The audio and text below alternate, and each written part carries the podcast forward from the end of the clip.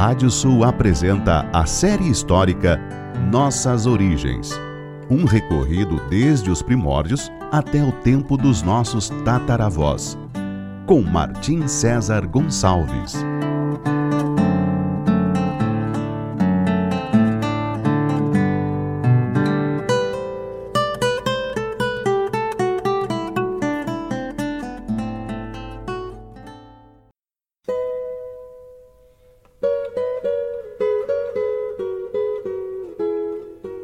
Série histórica Nossas Origens da savana africana até a pampa ameríndia.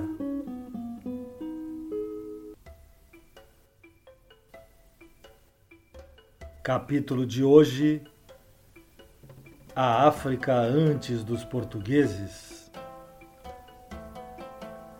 O maior deserto de areia do mundo, o Saara, mais extenso do que países como Brasil e Austrália, desde tempos imemoriais, havia sido uma barreira quase intransponível, separando os povos da África junto ao Mediterrâneo e da África subsaariana por volta de 10 mil antes da nossa era, teria começado um longo período de umidade, com o Saara abrigando lagos e rios, com abundante caça e profusão de grupos humanos. Contudo, como escreveu o historiador Alberto Costa e Silva em seu livro A Enxada e a Lança, a partir de 2500 a.C., novo ressecamento se fez sentir o processo acelerou-se após 2000 antes da nossa era e de tal modo que um milênio mais tarde o Saara já era deserto. Nessa última fase, encontramos diversos registros que nos contam sobre as civilizações e impérios que emergiram no entorno ou na proximidade do mar Mediterrâneo, entre eles os babilônios, os egípcios, os gregos, os persas, os cartagineses e romanos, mas a maioria de nós seguimos sabendo pouco sobre a África subsaariana, justamente sobre a região em que provavelmente a humanidade deu seus primeiros passos rumo às estrelas. Essas imensidões do centro e do sul da África estiveram, desde o último ressecamento do Saara, praticamente isoladas dos territórios ao norte, contidas por essas barreiras de areias quase infinitas. Ela somente seria parcialmente superada, ainda assim a muito custo, após a chegada dos camelos. Estes animais teriam aparecido na região por volta do começo da nossa era, possivelmente trazidos por tribos beduínas desde o Egito e o Oriente Médio.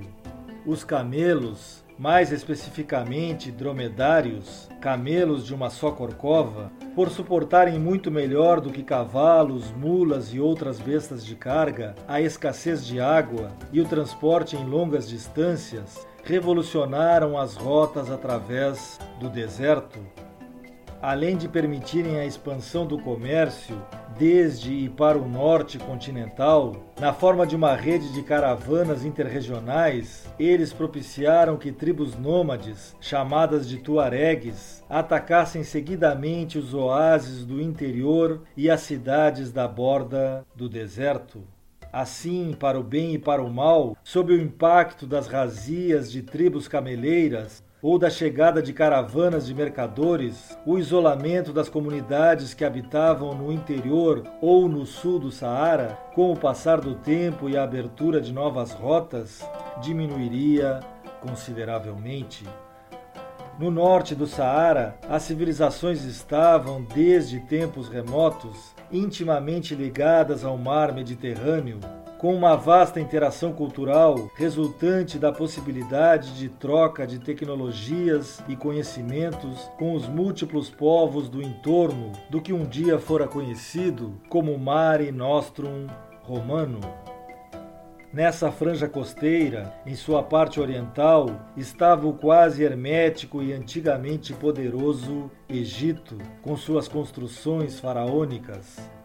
No centro e oeste, de frente para a Europa, estavam os berberes, povo que havia surgido da mescla de nativos africanos e de outras origens, como fenícios, gregos, cartagineses, romanos e bárbaros. Entre estes últimos, teria havido influência notadamente dos vândalos, que por mais de um século, desde a invasão de Genserico até a derrota de seu último rei, Gelimero, em 534 d.C., frente aos bizantinos do imperador Justiniano, tinham dominado grande parte dessa região. O Império Romano do Oeste havia sucumbido de vez no ano 476, ocorrendo uma realocação de forças na região mediterrânea. Então, no ano 641, os árabes de religião muçulmana, criada pelo profeta Maomé, invadiram o Egito e começaram a formar um vasto império que teria profundas influências em grande parte da África. Nas décadas seguintes, eles invadiriam o Maghreb, adaptação ao idioma espanhol da palavra árabe al-Maghrib, lugar onde o sol se põe, ou seja, poente. Ali enfrentariam a dura resistência das tribos berberes ou mouras, como também seriam conhecidas. Ainda assim, eles conseguiriam islamizar todo esse território, desde o Mar Vermelho até o Oceano Atlântico, chegando inclusive a atravessar o Estreito de Gibraltar e dominar grande parte da Península Ibérica por mais de sete séculos.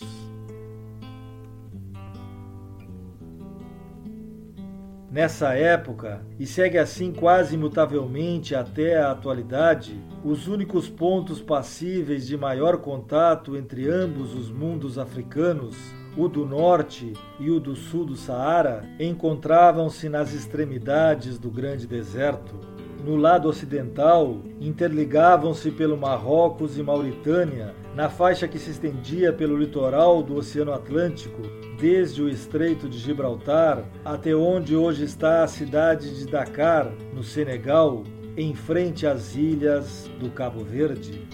Nessa orla, desde os tempos antigos, Ainda que sem muita interação com os nativos, as navegações de fenícios, cartagineses, árabes, venezianos, genoveses e portugueses foram se estendendo em direção ao sul em um périplo desbravador que chegaria até os tempos dos portugueses Dom Henrique, Dom João II e Bartolomeu Dias, navegante luso que chegaria por fim ao extremo sul da África em 1488.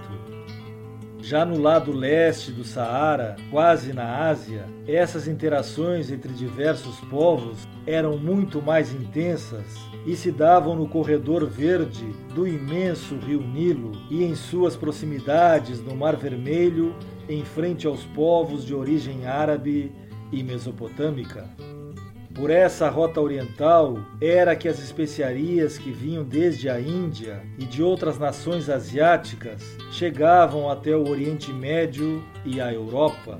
Por milênios, essa fundamental rede de comércio tinha interligado mercadores e navegadores hindus, indonésios, malaios, árabes e africanos das margens orientais do continente essa teia somente seria parcialmente rompida com a impactante e muitas vezes brutal chegada dos portugueses ao Oceano Índico a partir de 1498 com Vasco da Gama.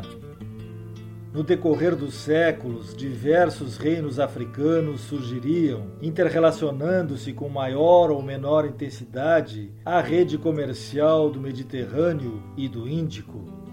No Nordeste, existiu o reino da Núbia, ao sul do Egito, país com quem teria quase sempre uma relação conflituosa. Esse reino, com algumas variações territoriais e geopolíticas, seria conhecido também como o Reino de Cush e posteriormente seria substituído pelo Reino de Aksum, que se estenderia mais para o sul, rumo ao Golfo de Adem e derivaria de certa forma na Etiópia. No noroeste surgiriam impérios como o de Gana, o de Mali e o de Songhai. No centro haveria o reino de Canem. No sudoeste, o reino do Congo, enquanto no sudeste africano, na fronteira com o Moçambique, haveria o reino de Monomotapa, cuja imponente capital seria conhecida como Grande Zimbábue.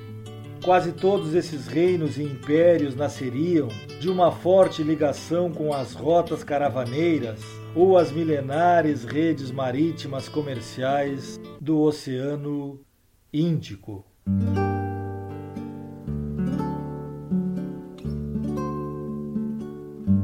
O historiador Joseph Kizerbo, de Burkina Faso, noroeste africano, discorrendo sobre o aporte cultural e histórico do continente que deu origem a toda a humanidade, escreveu: